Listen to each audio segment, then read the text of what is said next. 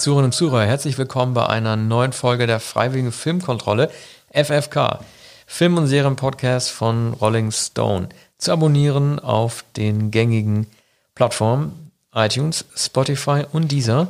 Man kann es auch anhören auf dem Artikelplayer auf rollingstone.de am oberen Bildrand. In der heutigen Folge wollen Arne Wielander und ich sprechen über zwei neue Serien, beziehungsweise die eine ist nicht neu, aber es gibt eine neue Staffel, nämlich Better Call Saul und die neue Amazon-Serie Hunters mit Al Pacino. Ähm, wir fangen mal an mit Hunters, weil wir uns das auch von der Seele äh, reden wollen. Eine zu Recht vielgescholtene Serie, die uns, Arne hat es ja auch gesagt, teilweise fassungslos zurückgelassen hat. Ähm, es geht darum, um Al Pacino, der so ein ähm, amerikanisch-internationales äh, Team im Jahr 1977 zusammenstellt, um in Amerika lebende Altnazis und äh, deren Jünger zu töten. Woran ich denken musste, es gibt ja viele, die sagen, ja, das ist eine auf Pulp gemachte Trash-Serie, die Exploitation-artig die Genres abfeiert. Ich muss es ein bisschen daran denken, gerade weil die Serie sich ja auf, ähm, oder zumindest viele Kritiker vergleichen die Serie ja mit Inglourious Bastards von Quentin Tarantino, der im Zweiten Weltkrieg spielt, wo es auch um Nazi geht und Nazis. Wenn man mal so ein bisschen denkt, ich weiß, es wird oft zitiert, aber Hannah Arendt und die Banalität des Bösen.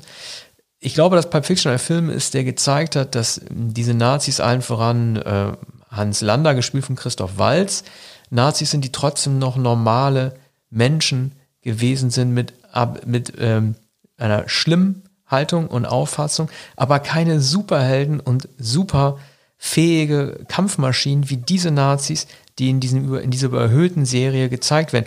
Und das, finde ich, ist für mich ein Grund, diese Serie total abzulehnen, weil diese Menschen, die dort gezeigt werden, nicht mehr, also keine menschlichen Züge mehr tragen. Es sind einfach Antagonisten von Superhelden geworden. Und da hört für mich der Spaß auf. Ja, also es sind, ähm, die werden dämonisiert. Genau. Diese alten Nazis, zum Teil die nicht, nicht Neonazis, sondern solche, die ähm, in den 40er Jahren im Zweiten Weltkrieg äh, in Deutschland gelebt haben, dann emigriert sind, untergetaucht sind in den USA und dort Karrieren gemacht haben. Das reicht aber von einem prominenten ähm, Kongressabgeordneten, der sich vollkommen verstellt und der dann im Garten bei einem Barbecue da erkannt wird von einer äh, Holocaust-Überlebenden. Er trägt den Namen Biff Simpson, muss man sich mal vorstellen, ja. was man da zusammengeklaut Biff, hat. Also, Blöder geht's ja, ja, gar nicht. Zurück in die Zukunft plus Homer. Ja, also das verweist natürlich darauf, dass es sich um Comicfiguren handelt, wie die ganze Serie behauptet, dass diese wenigen Nazi-Jäger unter,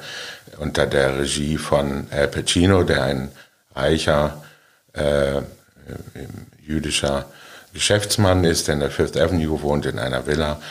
Ähm, diese wenigen äh, Nazi-Jäger, darunter übrigens eine äh, Afroamerikaner mit, mit Afro-Frisur. Foxy Brown. Und, ja, und, und ein älteres äh, Pärchen und, und, und dann noch zwei andere. Die sind sozusagen den Comic-Superhelden nachgebildet, ohne dass sich äh, ohne dass sie ein Cape tragen würden oder ein, ein Spinnenkostüm oder dergleichen.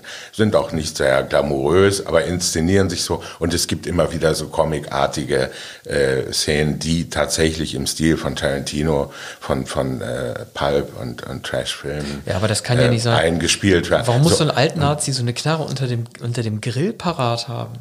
Ja, es ist genau. völlig Daran ist nichts. Ich glaube, noch einmal zurück. Ja, das ist die Eingangs, Eingangsszene mit, mit Dylan an. Baker, einem Schauspieler, der, der immer äh, äh, schufte, äh, böse Männer, äh, Perverse spielt, äh, schon in äh, Happiness von Todd Solondz, spielte ein, ein äh, Kinderschänder. So, der ist, ist hier also ein, ein Kongressabgeordneter, hoch angesehen, ähm, Villa mit Swimmingpool wahrscheinlich in den Hamptons und nun kommt eine, ähm, ein Ehepaar, ein, ein aufstrebender Anwalt, der mit äh, der von dem Kongressabgeordneten, von bei Baker gefördert wird.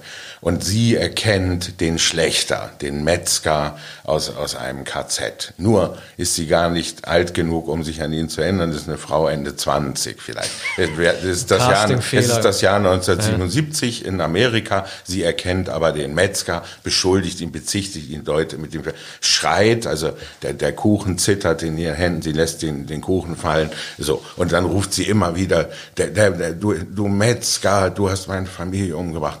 Und er spielt noch kurze Zeit, ein paar Gäste da, Familie ist im Haus. Er spielt noch kurze Zeit den Verblüfften und schließlich greift er unter dem Barbecue-Grill zu der äh, Pistole und ähm, erschießt alle, die dort sind, und zwar auch seine Frau und die drei Kinder und, und hält eine Schmährede, eine Wutrede und, und, und, ähm, und, und schimpft, er hätte diese drei Schweine großgezogen mhm. und sei mit, mit dieser, mit dieser, äh, mit diesem Weibstück verheiratet. Vor allen Dingen ein Schuss, Das ist die erste Treffer. Schockszene. Ja. ja. Ein Schuss, ein Treffer, das ist einfach nicht mehr realistisch. Man kann ja über die Vorbilder wie Inglourious Basterds oder Exploitation-Filme sagen, was man will, aber sie beziehen sich auf eine gewisse Art von Realismus innerhalb der Handlungen.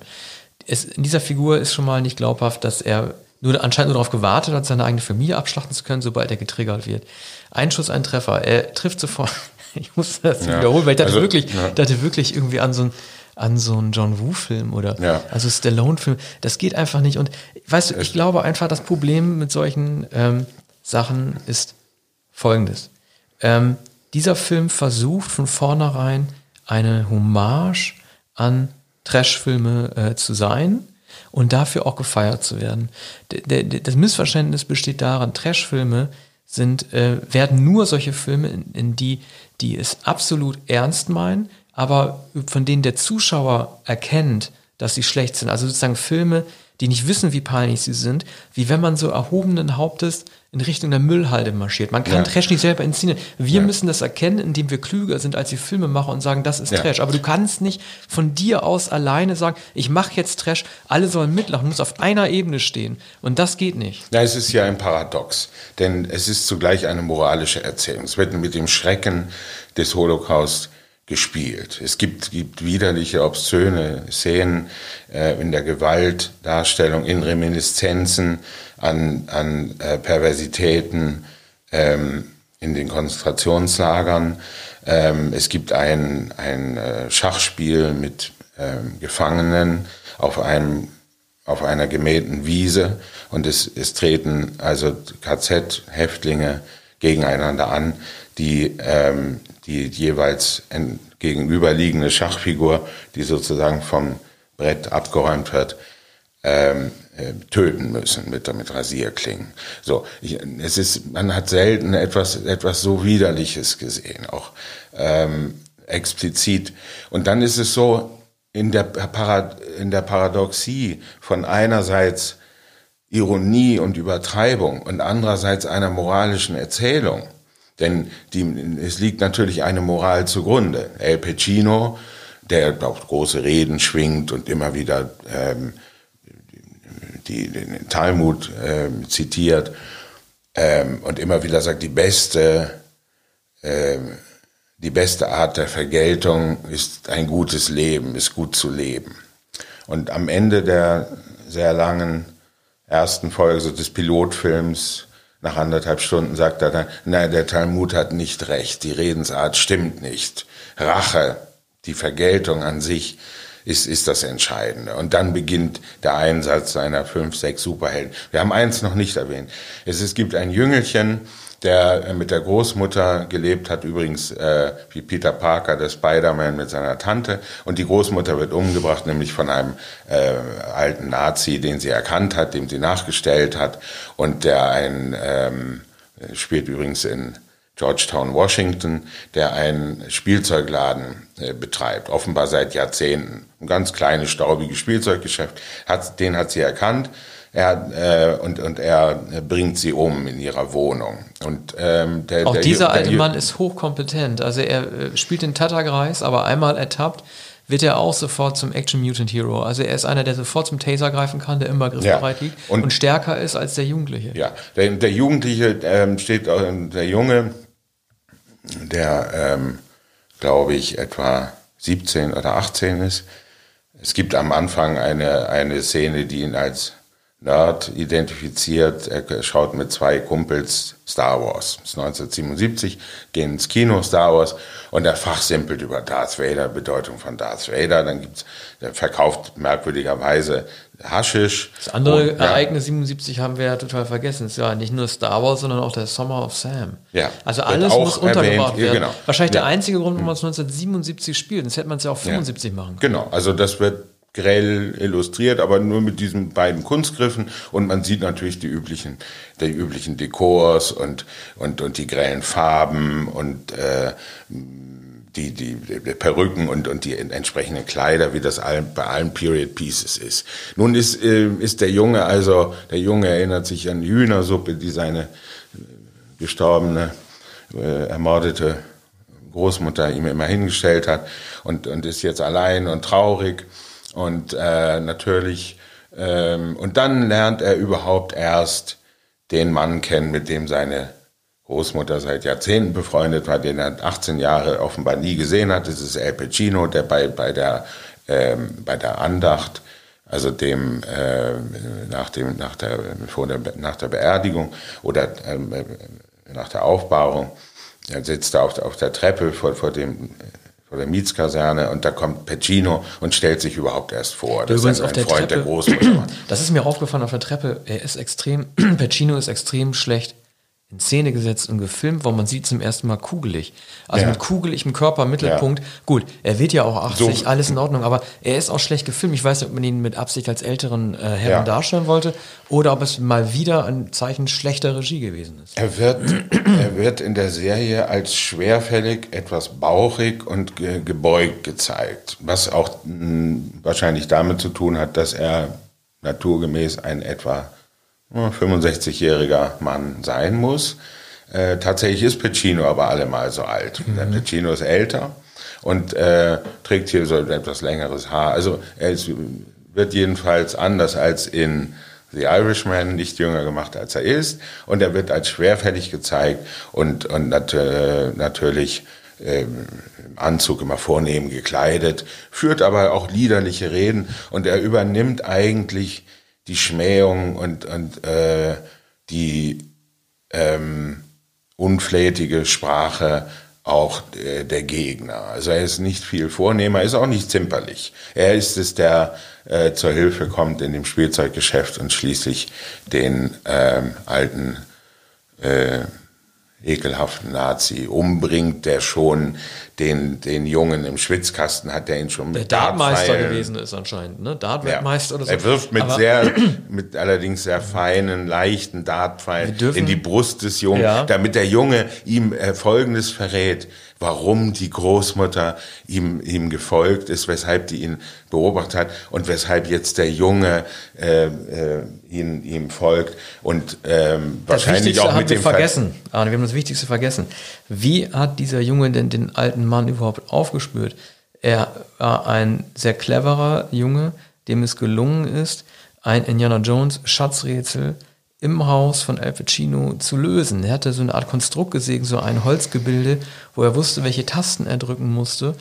Ähm, also fast schon Sherlock Holmes-artig, wo sich dann ein Hintertürchen geöffnet hat, die sozusagen in den Unter ins unterirdische Reich Pacinos gegangen ist, wo all die Beweise gegen Altnazis angetackert an den Wänden stehen. Ja. Also er hat jetzt auf die Schatzkarte gestoßen, sonst hätte er niemals erfahren, wo der Altnazi mit den Dartpfeilen in der Spielzeugbude äh, gesessen ja. hätte, um die zu kriegen. Und das berührt auch einen Punkt, der, ähm, also der mich wirklich richtig aufgeregt hat. Ähm, also das Auschwitz Memorial hat sich ja gemeldet nach dieser äh, Schachszene im Wald und gesagt, das geht jetzt einen Schritt zu weit. Das fand so nicht statt. Da hat dann der Regisseur oder der Creator, sagt man ja immer, ähm, der Serie sich zu gemeldet und zurückgetwittert und das sehr kreative Argument vorgebracht, er wolle mit Absicht ähm, die Realität überhöhen, um darauf aufmerksam zu machen, wie schrecklich doch die Wahrheit von Auschwitz und die Foltermethoden tatsächlich gewesen sind. Also mit der Übertreibung wollte er es zeigen, wie schlimm es da ist. Das Problem, was ich damit habe, ist folgendes. Äh, wenn du Dinge erfindest, dann regst du die Fantasie an und dann regst du auch die Fantasie der falschen Leute an, die sich dadurch inspiriert fühlen, Wahrheit zu, ähm, ähm, ja, zu verschleiern, sich Sachen weiter auszudenken und sozusagen an diesem, wie man sagen würde, Narrativ weiterzuspinnen, das so gar nicht existiert hat, dem man aber der Sache dann zuschreibt. Und das ist dann nicht in Ordnung. Ich möchte quasi gar nicht wissen, wie viele Neonazis sich solche Szenen angucken und das toll finden. Ich erinnere nur an die Folge 2, als es im Buchenwald heißt, als dieser KZ-Aufseher sagt, Buchenwald sucht den Meistersänger. Das ist so ein Spruch, der bei den falschen Leuten zur Parole werden könnte. Und deshalb ist es nicht in Ordnung, Wahrheit zu verfälschen, um damit Fantasie bei den falschen Leuten anzuregen. Ja, und es eröffnet natürlich auch die Möglichkeit ähm, zu behaupten, wenn das erfunden ist, dann ist vielleicht auch das, was die wir für die erfunden. Wirklichkeit ja. hielten, genau. äh, erfunden. Das, dann gab es ja die Gaskammer man, auch man nicht. Kann, man, kann, man kann alles leugnen, man kann annehmen, dass das alles Erzählungen sind, dass das auch Erfindungen sind. Und es, bekommt eine Beliebigkeit. Aus dem Grund hat Tarantino Hitler töten lassen, um zu sagen, das ist ein Märchen. Ja. Das ist dann nämlich in Ordnung. Ne, wenn du von vornherein sagst, das Ganze spielt in so einem Märchenkontext, Hitler ja. stirbt am Ende, wird erschossen, dann spielt das andere von vornherein auf einer anderen Ebene. Ja, und hier ist eine, eine obszöne Vermischung von, von faktischem, von äh, Superhelden-Comics, von Trash-Ästhetik, von Ironie, von Religion und Philosophie, ähm, alles in, in einer frivolen, äh, unverantwortlichen Manier vermengt, dabei nicht überzeugend, nicht überzeugend inszeniert, nicht überzeugend gespielt und, und von einer geradezu lachhaften Banalität und ähm, von, von, von, von einem mh, mm, leichtsinnigen, leichtsinnigen äh, Spiel mit, äh, mit äh, ernsthaften. Übrigens, es gibt zwei Filme, die natürlich genannt werden müssen in dem Zusammenhang. Marathonmann, der glaube ich 1976, 77 mit Dustin Hoffman inszeniert wurde, gibt eine berühmte Szene, der ähm, entlarvte ähm, Nazi Lawrence Olivier der ähm, äh, Hoffmann festsetzt in einem Zahnarztstuhl und, und mit, mit dem großen Bohrer äh, ihn, ihn foltert. Und ein anderer Film, Boys from Brazil, äh, auch aus den äh, mittleren 70er Jahren mit Gregory Peck und auch Lawrence Olivier. Und da treffen sich auch zwei alte ähm, zwei alte Nazis in, in, eben in Brasilien, mittlerweile geflüchtet. Im, dessen Geschichte im, im auch Exil, in Ordnung ist. Von Ira Levine ja, hatte diesen Roman meistens Mängel. Die Klone, ja. genau. Die Hitler-Klone. Äh, ich fand das alles, war natürlich eine fantastische Idee, im Sinne fantastisch von Fantasy-Idee. Also nicht großartig, sondern eine Fantasy-Idee. Aber es fand es auch nicht so unrealistisch. Ira Levine hat einen super Roman geschrieben darüber, was wäre, wenn man Hitler geklont hätte und fünf Jungen versuchen würde, so aufwachsen zu lassen, wie Hitler es tat damit es wieder, damit es ein viertes Reich geben wird. All das ist aber äh, äh, verdankt sich einem Realismus, vor allen Dingen auch der, der Marathonmann, der die Geschichte glaubhaft macht. Wenn man dann Lena Oli mit ihrem weißen Hund dann sitzen sieht, also auch schon so eine, so eine Exploitation-artige Szene, und es ist auch noch gar nicht geklärt, welchen Bezug die anderen Nazi-Jäger eigentlich zu dieser Historie haben diese Foxy Brown Gestalt, die Afroamerikanerin. Ja. Warum ist, ist die Nazi-Jägerin? Ja, die ist ähm, der Chinese. Warum engagiert, ist anders als als das ältere Ehepaar, das ähm, etwas äh, dass die sozusagen in der Verstellung und im, das aus dem Hintergrund wirkt. Das sind erkennbar zwei, die unmittelbar damit zu tun haben. Die anderen sind eigentlich angemietet, ähm, sind engagiert worden von, von Pacino und, und haben keine äh, eigenen Erfahrung. Wenn die sollen das Jahr 1977 zeigen, ja. das ist wahrscheinlich alles. Der eine ja. soll wahrscheinlich an Bruce Lee erinnern, ja. der 77 auch groß war, und die andere an Pam Grier. Ja, und, und die werden eben gezeigt wie Artisten, wie Superhelden, die, die besondere äh, Kennzeichen, besondere Künste beherrschen, also der Messerwerfer, der Scharfschütze oder die, die Verstellungskünstler, die Magier und so. Das kennt man natürlich äh, aus entsprechenden Jugendromanen und eben aus den Superheldencomics. Und aber diese ganz und gar äh, bizarre Idee, äh, das eine, nämlich die, die sozusagen das Kinderuniversum von, von Superhelden und die, die Fantasie zu verbinden mit, mit dem so ziemlich Schrecklichsten, was, was man sich überhaupt vorstellen kann. Äh, das misslingt hier auf spektakuläre Art. Es ist, weder ist es unterhaltsam, noch ist es, ist es belehrend, noch ist es witzig. Es kann doch nicht witzig sein. Es wird eine, eine ältere, ähm, in, in ihrer Wohnung in, in, äh, bei Cape Canaveral in Florida äh, wohnende ähm, Wissenschaftlerin, wie man dann erfährt, Chemikerin gezeigt und ähm, die, die in der ähm, äh, in ihrer Dusche. eigenen Dusche vergast wird. Also da kommt, da kommt dann aus dem äh, in, in der Duschkabine äh, statt Wasser kommt Gas heraus, dann stirbt sie, dann gibt es eine schwarze Ermittlerin, die dann feststellt, dass es sich um Gas handelte und die dann, die dann ähm, äh, bemerkt, äh, indem, indem sie in Fotos äh, blättert, dass diese Chemikerin in der Nazizeit in Deutschland eine Chemikerin war und es gibt ein Schwarz-Weiß-Foto. Ganz dass, schlechte dass sie, Montage. Ja, sehr schlecht. Unfassbar das, Ein Foto, Montage. das sie mit dem Führer zeigt. Sie, sie hat, trägt das Hakenkreuz eine Armbinde und, und, und äh, der, der Führer äh, gibt ihr die Hand. Diese Szene so. zeigt auch alles, was falsch ist. Also zunächst einmal äh, kann diese Dusche so nicht verschlossen worden sein und sie war auch oben offen. Bescheuerter geht's ja nicht. So, dann, wer hat diesen Schließmechanismus angebracht? Warum muss äh, ihr Badezimmer, Kachelwand grell rosa sein? Warum zeigt man diese alte Frau nackt? Der passt nicht zusammen. Und das Dämlichste ist, dass die Ermittlerin am Ende, also wenn es eine Sache gibt, die man nicht tun sollte, dann ist das das zu verbalisieren, was der Zuschauer längst weiß. Sie sagt ihrem Co-Ermittler, diese Frau wurde vergast. Das ist auch drehbuchartig blutgelöst. Man muss es nicht aussprechen, weil wir wissen es doch sowieso schon längst und wir müssen so auch nicht wissen, was die wissen, sobald sie, den, sobald sie die Sache selber erkannt haben. Ja. Das muss in die nächste Szene rübergerettet werden. Und bei, bei, der, bei der NASA, wo sie gearbeitet hat und natürlich mit geheimen Projekten vertraut, aber äh, bei der NASA sagt man dann der ermittelnden Kommissarin, äh, natürlich nicht die Wahrheit, auch nicht, woran die Chemikerin tatsächlich gearbeitet hat. Man belügt sie. Und dann wird ja auch noch gedroht. Ja?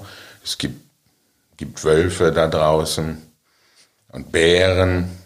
Und seien Sie vorsichtig, wenn Sie die Nase da hineinschauen, wenn Sie sich auf dieses Terrain begeben, dann werden Sie den Wölfen und den Bären begegnen. So, das ist dann die, die Drohung. Und der, der, dieser äh, Drohung gibt natürlich die äh, ich glaube, FBI-Agentin nicht nach, die aber äh, auch äh, von ihren Vorgesetzten äh, eigentlich gemieden wird und, und geschnitten wird und die schon auffällig geworden ist, weil sie so, so übereifrig ist. Und ihr wird natürlich gesagt, wie das ja immer in solchen Filmen ist, ne, wir sind dafür da, die Ordnung aufrechtzuerhalten und nicht einen Kreuzzug zu führen oder äh, also wir müssen, wir müssen die Dinge am Laufen halten. Aber es ist nicht vorgesehen, solchen Fällen nachzugehen. Und eigentlich ist es natürlich eine Verschwörungstheorie. Es gibt einen Deep State, es gibt etwas, ja. wovon man, Werner wovon von Braun, die Altnazis, die auch ja. bei der NASA gelandet sind, letzten Endes. Sind das das ist eine Anspielung auch ja. auf von, äh, äh, Werner von Braun, der freilich überhaupt nicht heimlich äh,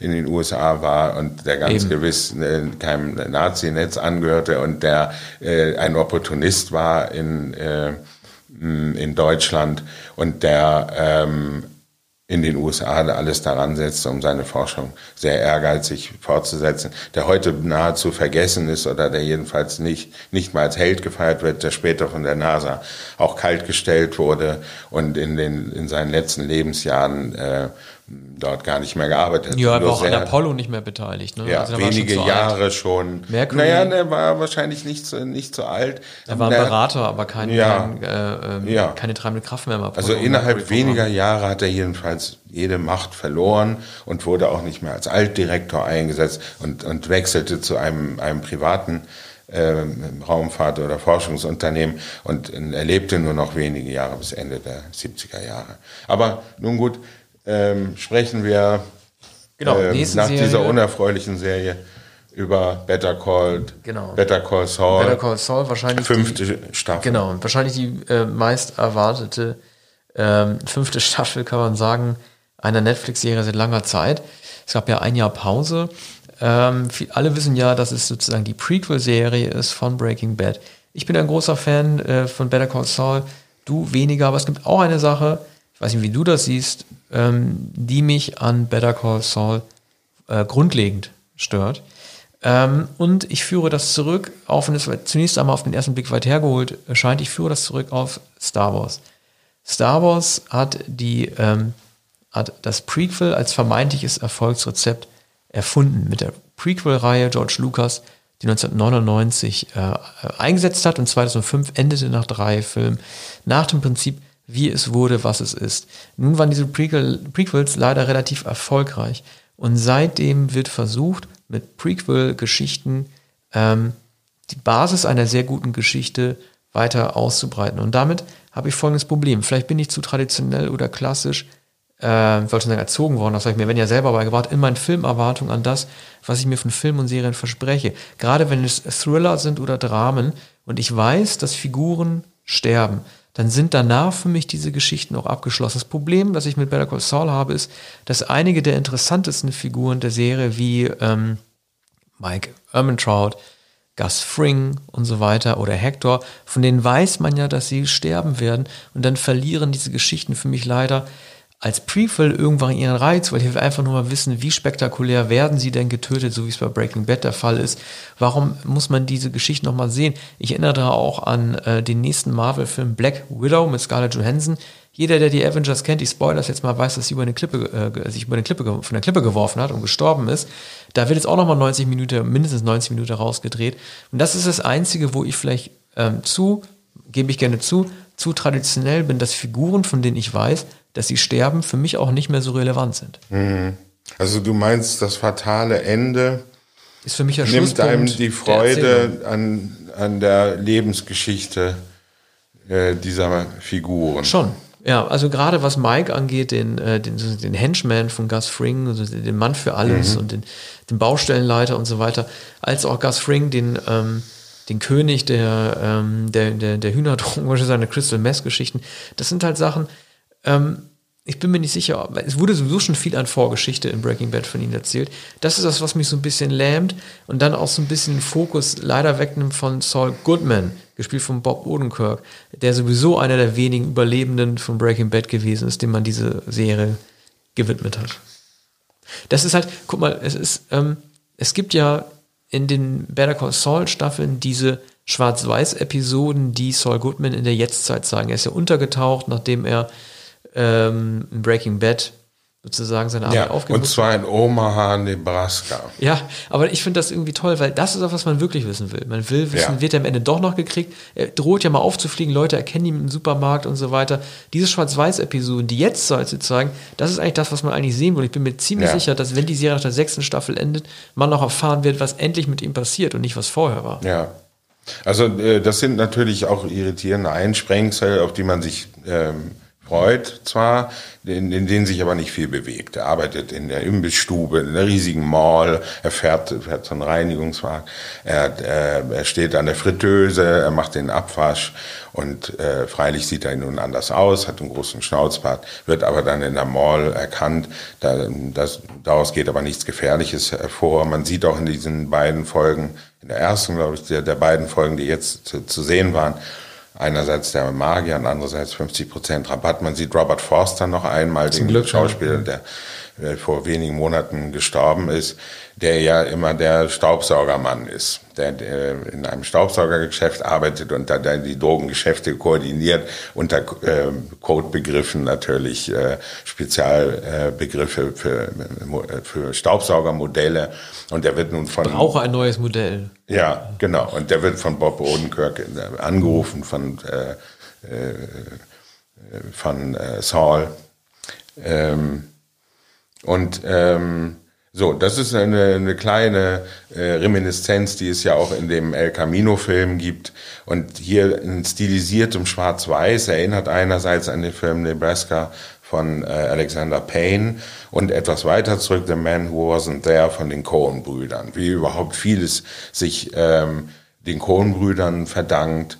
Ähm, die manieristische, langsame ähm, Erzählweise, also das fast ähm, aufreizend ähm, verzögerte der Inszenierung des Sprechens, der Dialoge, das ist nun wieder wie bei Tarantino. Es ist alles gedehnt. Es bekommt, äh, jeder banale Gegenstand wird gezeigt, jedes banale Gespräch mit, wird mit langen Pausen ausgedehnt und das ist ein Merkmal der Serie. Und dann gibt es, wenn, wenn, ähm, wenn Odenkirk als Anwalt agiert, der, als, der sich als Saul neu erfunden hat in seiner zweiten Existenz, als Rabattanwalt, der wie im Supermarkt äh, vier, äh, auf vier Verbrechen, äh, Gewalt, äh, Delikte ohne Gewalt, gibt es dann noch einen obendrauf, noch einen fünften und, und alles für die Hälfte. Und so bekommt er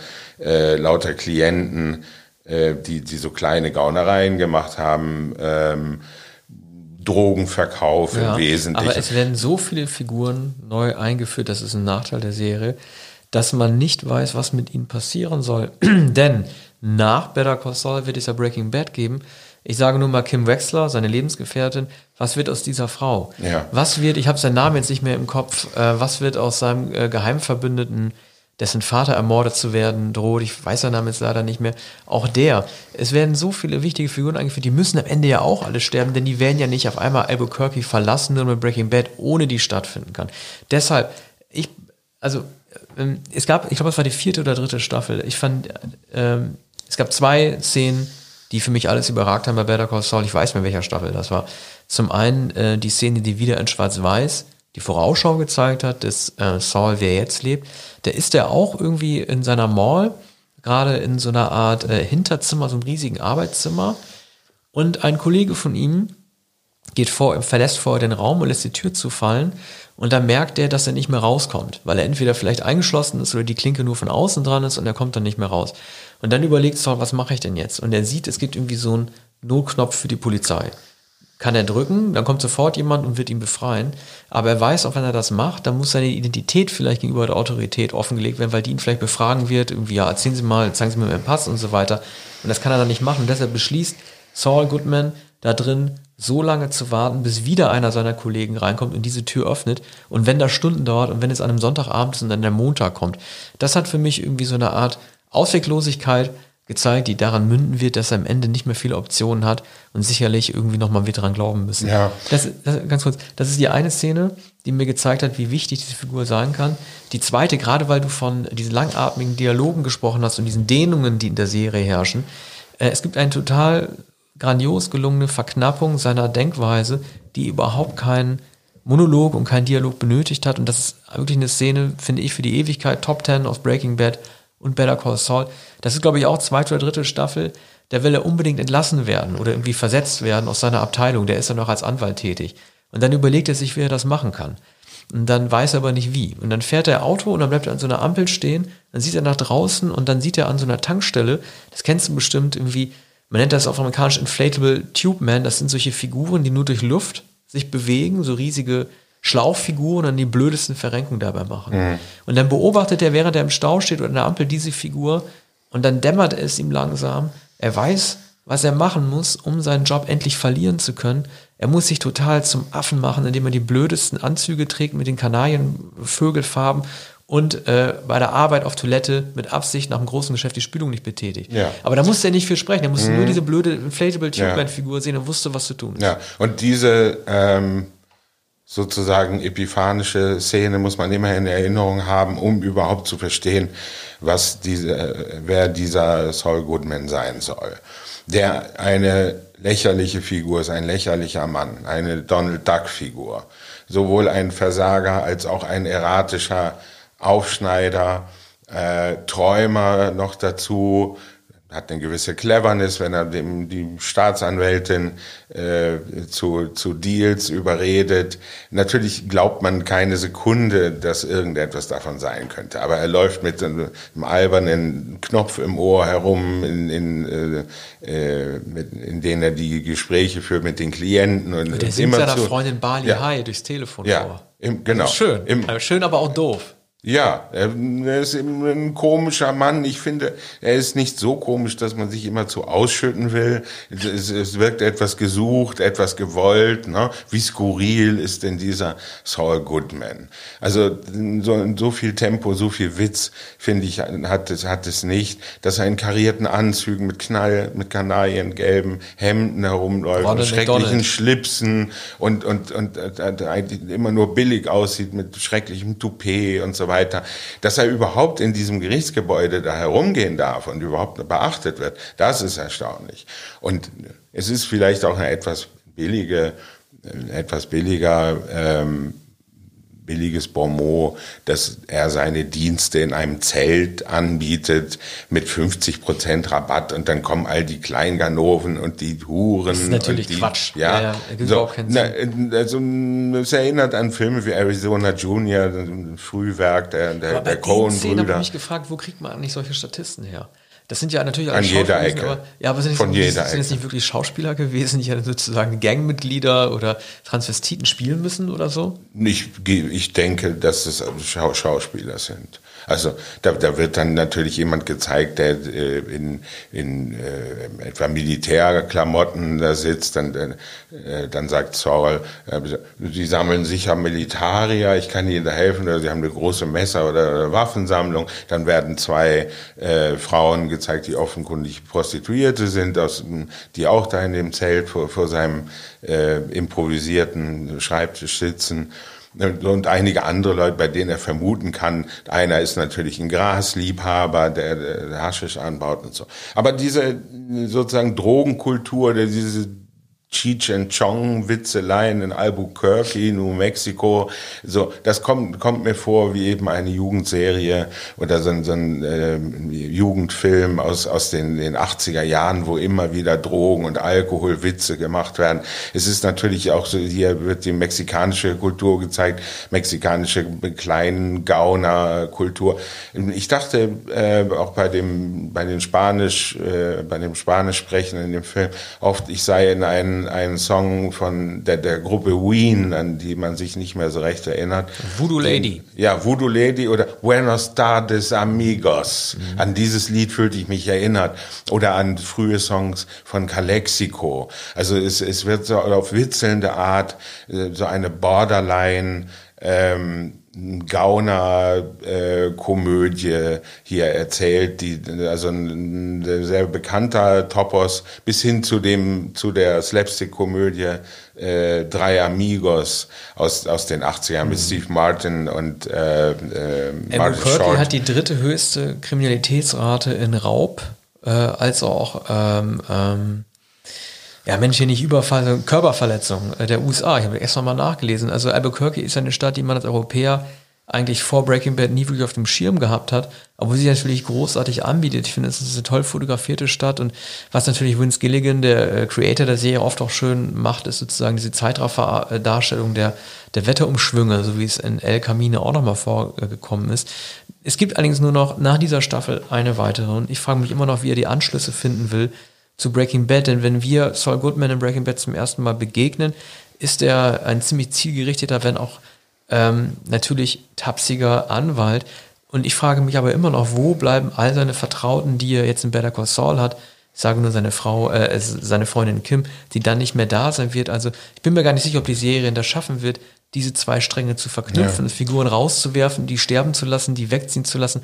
Das ergibt für mich überhaupt keinen Sinn. Ich mag Kim auch als Figur total gerne. Es gibt ja diese Szene ähm, äh, mit dessen Bruder Chuck, der inzwischen verstorben ist, der gespielt wird von Christopher äh, Priest, heißt er, glaube ich, der bei Spinal Tap auch die Hauptrolle gemacht hat. Äh, ein, ein Allergiker, ein lichtscheuer äh, Mensch, der immer zu Hause bleiben muss. Es gibt so einen Dreierstreit und ich fand es, fand es sehr, sehr berührend, wie äh, Kim in Gegenwart von Saul zu Chuck, dem Bruder, gesagt hat, ähm, ich, ich bemitleide ihn, aber er ist auch ein ehrenwerter Mann und das muss man auch erstmal bringen, äh, in Gegenwart des eigenen Partners jemand anders zu sagen, dass man den Partner in Wirklichkeit auch bemitleidet. Ja. Das ist ein sehr schwieriges Verhältnis zwischen den beiden. Ob die sich wirklich lieben, ist gar nicht wirklich klar. Ja. Es ist auch nicht recht glaubwürdig. Also man denkt doch immer wieder darüber nach, wie kann es sein, dass, dass die Frau diesem Mann äh, sich so ja. ausliefert. Denn äh, das ist ja offenkundig eine Qual und man, man sieht keine romantischen Szenen. In der äh, zweiten Folge der fünften Staffel, die nun zu sehen ist, ähm, sieht man, dass sie sich ein großes, viel zu teures Haus ansehen. Sehr, sehr schick mit, mit so großer Küche, ganz vielen Zimmern und ähm, Whirlpool und zwei Waschbecken. Und da ist äh, einer der, der leider viel zu häufigen sinnlosen Dialog, wenn, wenn sie dann sagen, und zwei Waschbecken. Ja, da kann man, kann man, können sich beide die Zähne putzen und beide reinspucken. So. Aber es ist dennoch eine ganz rührende Szene, weil sie natürlich niemals das Geld haben werden, sich ein solches Anwesen Aber du hast recht, kaufen. die ist überflüssig. Also diese Szene kann eigentlich nur dann einen Sinn haben, wenn sie nochmal aufgegriffen wird, weil sonst hätte man sie nicht zeigen müssen. Denn die Tatsache, dass sie unter ihren Verhältnissen leben müssen, weiß man längst nach fünf Staffeln. Entweder dieses Haus kommt nochmal vor, weil da drin vielleicht irgendetwas passiert, sei es am Ende der Staffel oder so. Aber ansonsten wäre es für die Charakterentwicklung nicht nötig gewesen, zu zeigen, dass er versucht, über seine Verhältnisse zu leben. Oder zumindest zu denken. Ja, also offenbar soll damit insinuiert werden, dass sie beide Träume haben. Er ist ein Traumtänzer, ein Luftikus. Sie weiß, es wird ihm niemals gelingen. Ihr übrigens ja auch nicht. Äh, sie ist ja eine sozusagen bürgerliche äh, Anwältin, die in, in einigermaßen erfolgreich ihr Geschäft betreibt, aber es wird dafür nicht reichen. Sie träumt aber mit ihm diesen Traum. Sie weiß, er ist dann ein Aufschneider und er möchte ihr das aber gerne präsentieren und sagt, ja, wieso, die Tür steht doch offen, da ist eine Maklerin, da kann man doch mal reingehen. Eigentlich müsste er nur sagen, man kann doch mal träumen. Und sie spielt das mit hat ein, ein, schwarzes Kostüm an. Er sieht natürlich aus wie immer wie ein Clown und später äh, verdreht die Maklerin die Augen und, und, und schließt die Tür hinter ihnen und weiß natürlich, dass sie das Haus nicht nehmen kann. Scheußliches Haus übrigens. Es ist scheußlich, es ist neureich natürlich, neureich, aber, Scarface. Ja, aber es ist das Schönste, was man in der Serie überhaupt äh, ja. sieht. Ähm, also es sieht jedenfalls sehr, sehr teuer aus. Natürlich ist es geschmacklos, aber unter all den Behausungen, die man in Albuquerque sieht und unter den Drogenhändlern natürlich sowieso, äh, übrigens auch bei, bei dem Hühnerhändler und äh, leider ist ja der, der deutsche äh, gestorben. Wie heißt Werner, er Werner, Werner Ziegler. Werner Ziegler. Werner Ziegler, ja. der, der eine komplizierte Kühl Kühlanlage ja. mit, mit seinen Spezialisten angefertigt hat und der von dem deutschen Schauspieler Bock äh, dargestellt Übrigens, wurde. Übrigens, das ist auch der Tod Werner Zieglers, über den wird viel geredet in Better Call Saul, weil sein Henker ja ausgerechnet äh, Mike Ehrmantraut äh, spielen muss, der eine Sympathiefigur ist. Er muss ja derjenige sein, der für Gus Frink den äh, Deserteur Werner Ziegler äh, ermorden muss. Auch das ist eine Szene, die auf maximalen Impact gesetzt hat, zu, also zu zeigen, wie schockierend es ist, dass ein im Grunde seines Herzens gut äh, Mensch wie Mike, der sich rührend um seine Enkelin kümmert, in der Lage ist, einen Menschen, den er mag, trotzdem töten zu müssen. Aber auch das ist, um seinen Charakter aufzuzeigen, nicht nötig gewesen, wenn man Breaking Bad kennt, die später ansetzende Serie, die auch schon diese Züge hat, dass Mike im Grunde seines Herzens ein goldenes Herz hat. Äh, es wird ja nochmal diese Szene nochmal aufgezeigt, in der sie mit seiner Enkelin äh, streitet, weil sie ihn über ihren Vater, also sprich seinen Sohn, ausfragt und Mike natürlich daran denken muss, dass er seinen Sohn zwar gerecht hat, ne, er hat ja die Mörder, die Polizistenkollegen seines Sohnes selber dann noch umgebracht, ist ihm aber nicht gelungen, es ihm ein besseres Leben aufzuzeigen. Das würde ich sagen, äh, ist eine Facette, die gut tut zu sehen, aber ihn nochmal als in den Executioner nochmal darzustellen, diese Werner Ziegler-Episode, die zwar sehr rührend war, aber überflüssig gewesen ist, hat mich dann nicht überzeugt. Staffel 4 war das. Ja, es ist, du hast in, insofern recht mit dem Verweis auf Breaking Bad. Ähm, ich kenne die Breaking Bad Serie kaum. Und ich verstehe manche, manches Pathos sentimentaler Szenen wie mit der Tochter. Der, ne, der ist der Großvater? Genau, die ja, Enkelin. Der Großvater mit, mit der Enkelin, die spielt und, und, und die ähm, Hausaufgaben macht und die manches, was er erzählt, nicht versteht. Sie sagt, er sagt äh, über den äh, Vater, äh, an den sie natürlich eine vage Erinnerung noch hat oder sie weiß nicht viel über ihn. Und, und er sagt dann, na, eigentlich wollte er entweder Astronaut werden oder wollte Astronaut werden und zugleich aber Tiefseetaucher wie Jacques Cousteau. Und dann äh, fragt die Enkelin natürlich, wer ist, Jacques, wer ist, Cousteau, wer ist dieser Cousteau? Und dann fragt er, äh, unbeholfen, unbeholfen geschrieben. Was, du kennst Jacques Cousteau nicht? Natürlich kennt sie Jacques Cousteau nicht. Ne? Es kennt kaum ein, ein 20- oder 30-jähriger Jacques Cousteau. Aber natürlich äh, früher äh, Begriff, da wusste man sofort, Tiefseetauchen, äh, Meeresbiologie erforschen, Jacques Cousteau. Und ähm, aber so in der in, in der überbordenden Sentimentalität solcher Szenen versteht man die Bedeutsamkeit nicht, wenn einem die Figuren nicht nahe sind, wenn man ihren äh, ihre Entwicklung nicht kennt, wenn einem nicht die Serie, die wenn einem die Gestalten nicht ans Herz gewachsen sind.